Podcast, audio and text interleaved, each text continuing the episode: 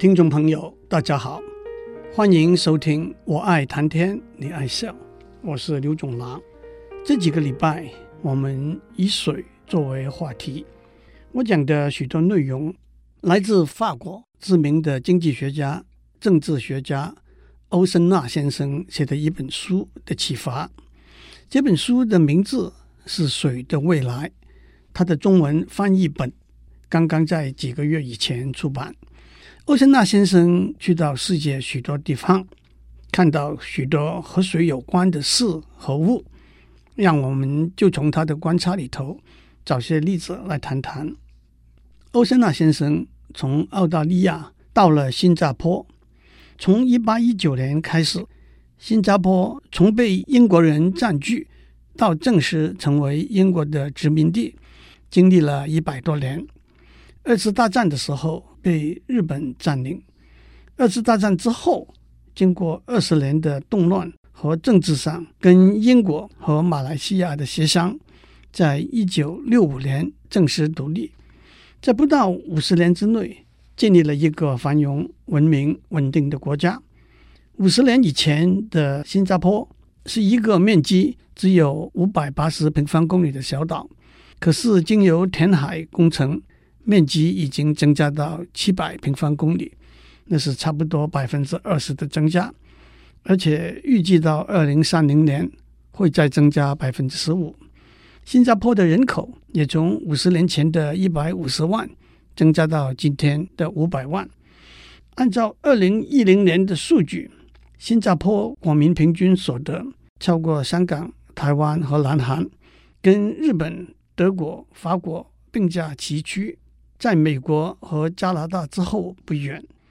新加坡位置在赤道，所以有很多雨水，每年的平均雨量大约是两千五百毫米，这个数字和台湾差不多。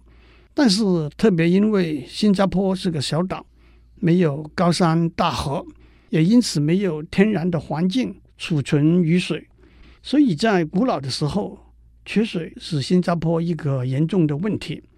今天的新加坡明确的订定了四个供应水的管道的政策，那就是建立水库储存雨水、废水处理产生清洁的可用水、海水淡化和向马来西亚买水。这里头比较特殊的一个管道。就是向马来西亚买水。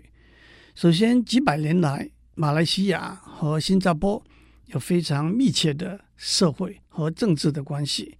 特别是在一九六三年，新加坡脱离英国独立之后，加入马来西亚联邦，可是又在一九六五年被迫退出马来西亚联邦。因此，政治上的恩怨和纠纷，往往直接引起停止供水的威胁。而且，即使把水的买卖纯粹看作一个商业行为，数量、价钱和其他供需条件的协商，也是争议非常多的一回事。在地理上，马来西亚南端的柔佛州和新加坡一水之隔，所以基本的做法就是在柔佛州的几条大河里头抽水，处理之后输送到新加坡，同时也供柔佛州的居民使用。远在一九二七年，双方已经有了一个协议，由新加坡向柔佛州政府租地，建立蓄水处理水的设施，同时可以免费在河流中抽取一个固定数量的水，而且在处理之后，柔佛州政府会付费买回一个固定数量的水，供柔佛州的居民使用。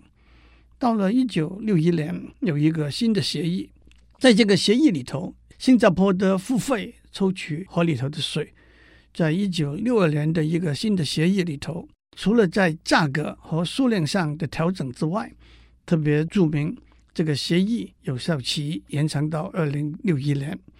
在一九九九年的一个新的协议里头，新加坡出资建立一个水坝，并且付出补偿土地损失的费用。这个协议的有效期也同样是二零六一年。因此，对新加坡的用水来说，二零六一年是一个大限。目前，新加坡靠马来西亚供应大约百分之四十的用水，新加坡希望到了二零六一年，经由雨水的收集、废水再生和海水淡化的过程，就可以不再仰赖马来西亚的水了。不过，同时双方政府也继续在会上讨论，描绘出到了二零六一年，马来西亚会继续供应新加坡的用水一百年的远景。接下来，让我们讲讲香港的情形。和新加坡相似，香港每年的雨量也在两千五百毫米左右，但是在没有天然的水源和足够蓄水设施的情形之下，五六十年以前。缺水是一个非常严重的问题。我记得在一九五零年代，香港曾经有每隔四天仅仅供应四小时自来水的情形。但是从一九六零年开始，香港就向广东省购买自珠江的支流东江里头抽取的水，而且数十年来购买的水量也不断的增加。这里头倒有几个有趣的地方。一九六零年代，香港还是由英国人管辖，同时中国大陆的政治状态还是在动荡之中。但是，一边基于民生需要，另外一边为了建立在外交上的友好关系，双方能够摒除政治上的差异，达成一个双方都可以说是有利的安排。当新加坡和马来西亚谈判购买水的价钱的时候，马来西亚指出香港付的价钱高于新加坡的价钱。但是新加坡也指出，蓄水和处理水的费用全部是由新加坡负担。更何况，的确，中国大陆也不在乎在这个买卖里头赚大钱。其实，在这种非常特殊的情形之下，价钱只是双方同意的一个数目字，是无法有一个所谓公平的决定的。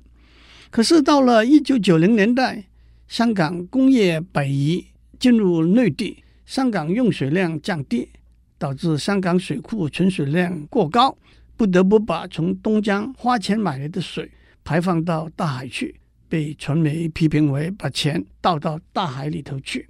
还有，从一九五零年开始，水务署供应咸水，那就是海水，供冲洗厕所之用。现在在香港，百分之八十的房子还是有两条水管，一条输送供饮用。和洗澡、清洁身体用的淡水，另外一条输送供冲洗厕所用的咸水。我们在上面讲过，新加坡每年的降雨量达两千五百毫米，建立蓄水的水库来收集天降的甘霖，估计可以供应全国耗水总量的百分之二十。新加坡同时也需要空间储放从马来西亚买来的水。新加坡已经建立了十九个水库。从一八六八年建造的最老的，到二零一一年耗资达二十亿美元新建的水库，不但可以供应生活、工业和农业灌溉的用水，同时也可以营造一个休闲和户外活动的空间。以后我们也会讲到水库和水坝提供的水力发电的功能。在台湾比较老，在日治时代建造的水库。有乌山头水库、澄清湖水库和日月潭水库等等。位于桃园县大溪镇和龙潭乡的石门水库是台湾的主要水库之一，在一九五六年开始兴建，一九六四年完工，兼具灌溉、发电、给水、防洪、观光等效益。此外，大家听到比较多的，像阿公殿溪的阿公殿水库。曾文溪的曾文水库和巴掌溪的仁义潭水库等等，水库的建造对自然环境有相当大的影响。建造一个水库，通常要建造一个水坝，把河水拦住，改变了河川流动的走向。水坝上游的河水会泛滥开来，淹没了陆地；水坝下游的河水就会被截断或者改道。因此，原来的动植物的生长都会受到影响。例如，原来生长在上游陆地的动物必须迁徙，植物被水淹没了，会腐烂分解，往往释放出影响地球暖化的甲烷。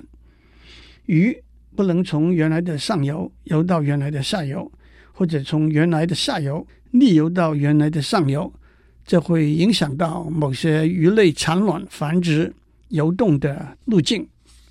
原来生长在下游附近的动植物也会因为水流的改变而受到影响。还有河川的流动带着许多淤泥沙土，从上游带来的沙土会沉淀在水库的底部。首先，流到河川下游的淤泥沙土减少了。这可不见得一定是一回好事，因为没有这些淤泥沙土，河水的流动就会侵蚀原来的河床，河岸会因此而变形。还有沉淀在水库底部的淤泥沙土必须被清除，否则水库的容量就会逐渐减少。清除沉淀的淤泥沙土可真是一件复杂庞大的工程，连估计。沉淀在水库底部的淤泥沙土的数量，都是学界专家的一门重要课题。还有水库的建造，增加了水蒸发的面积，比较多的水被蒸发掉，因此会改变河水的深度。我们先休息一下，待会再回来。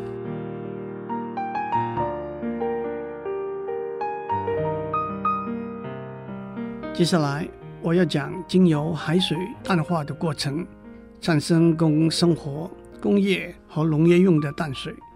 新加坡在二零零五年建造了第一座，并且预计在二零一三年完成第二座海水淡化的设施。目标是到了二零六一年，海水淡化足以供应全国用水的百分之三十。当全世界人口不断增加，生活、工业和农业所需要的淡水也随着增加的时候，如何增加淡水的供应是迫切必须解决的重要问题。随着淡化技术的进展，既然地球的面积百分之七十都被水覆盖，世界上许多地方都开始建造海水淡化的设施。在奥森纳先生的环球之旅里头，他也去看过以色列的首都。特拉维夫市南部的一个从地中海抽水的淡化设施。此外，大家都知道，在阿拉伯半岛好几个在干旱的沙漠中却有丰富石油存量的国家，都有规模庞大的从波斯湾抽水的淡化设施。让我首先交代一下，为什么海里的咸水不能直接作为饮用水？大家都知道，我们的身体需要水。也需要盐，盐帮助养分和氧气在身体里头传递移动，帮助大脑送出和接受神经讯号，也帮助肌肉收缩和舒张的活动，这包括心脏的肌肉在内。那么海水不是同时供应了我们需要的水和盐了吗？但是海水里头的盐分是血里头的盐分的三倍。这些过量的盐分会引致身体里头的细胞尽量把细胞里头的水释放出来，希望能够帮助稀释血里头的盐分。可是过量的盐分不但让细胞徒劳无功，反而倒过来引起细胞脱水的现象。同时，为了帮助把过量的盐分传送到肾去，细胞的工作负荷也过量的增加。这些会引起抽筋、昏迷、脑损伤和肾衰竭等生理反应，在严重的情形之下导致死亡。海水淡化的目的是把海水里头的盐分子抽出来。我们在上面讲过，在海水里头，水分子把盐分子分解开来的钠离子和氯离子包围起来，要把钠离子和氯离子抽出来。是要耗费相当的力气的。海水淡化的一个基本技术是蒸馏，那就是把水加热，让水变成蒸汽，再让蒸汽冷凝为水。大家都记得，在低压的环境里头，液体的沸腾温度也会降低。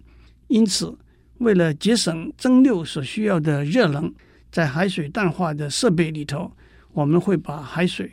在低压的环境里头加热沸腾，但是维持一个低压的环境，却又是需要消耗能量了。海水淡化的另外一个基本技术是逆渗透 reverse osmosis。让我简单的解释化学上渗透 osmosis 这个观念。首先，我们用一块半透水的薄膜，把一个容器分成两半。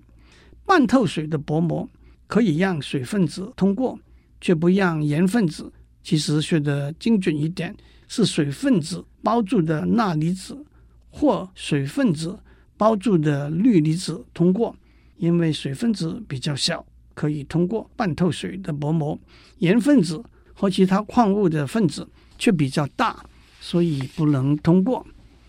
假如在我们的容器的两边，一边注入盐分低的清水，一边注入盐分高的海水，在盐分低的清水里头，自由的水分子比较多；在盐分高的海水里头，自由的水分子比较少。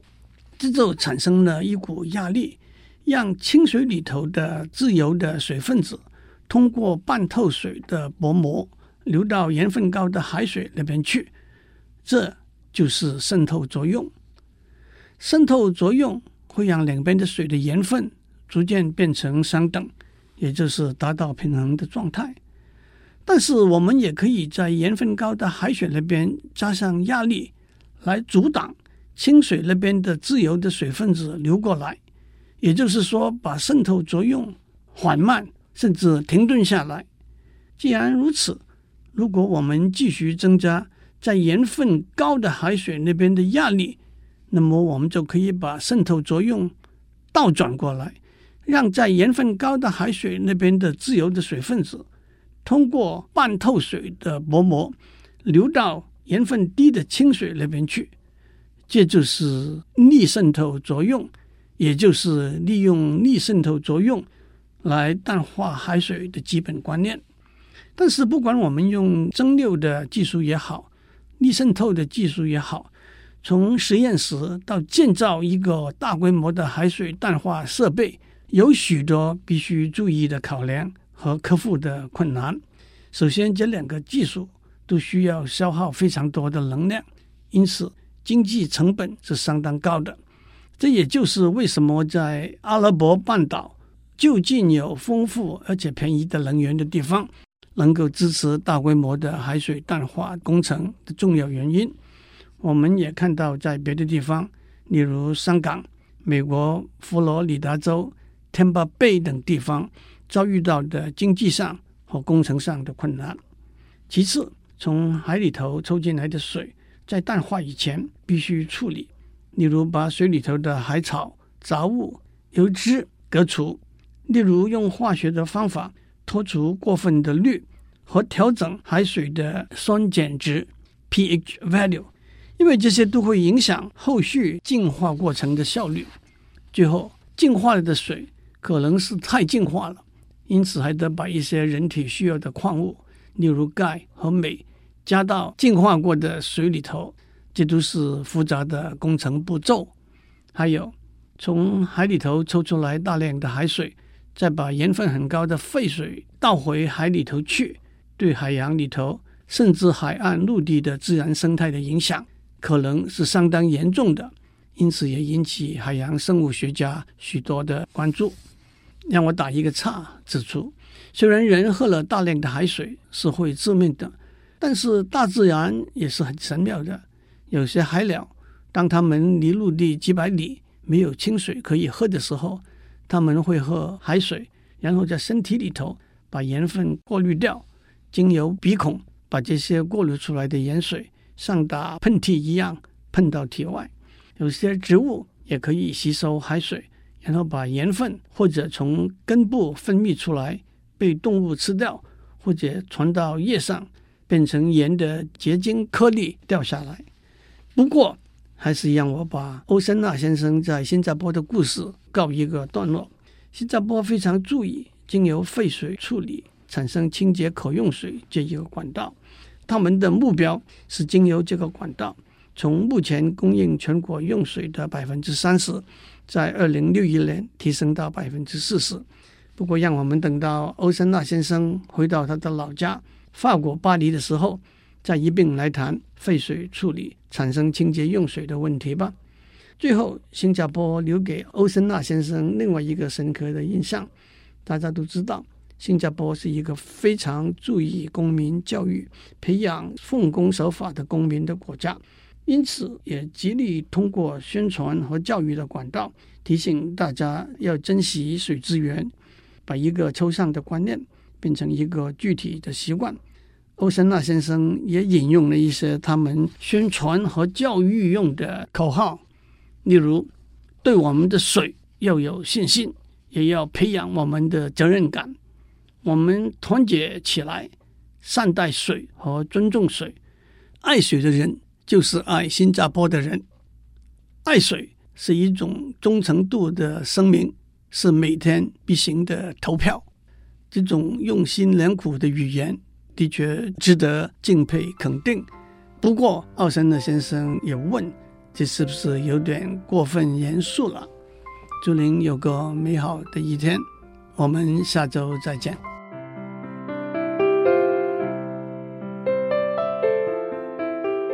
以上内容由台达电子文教基金会赞助播出。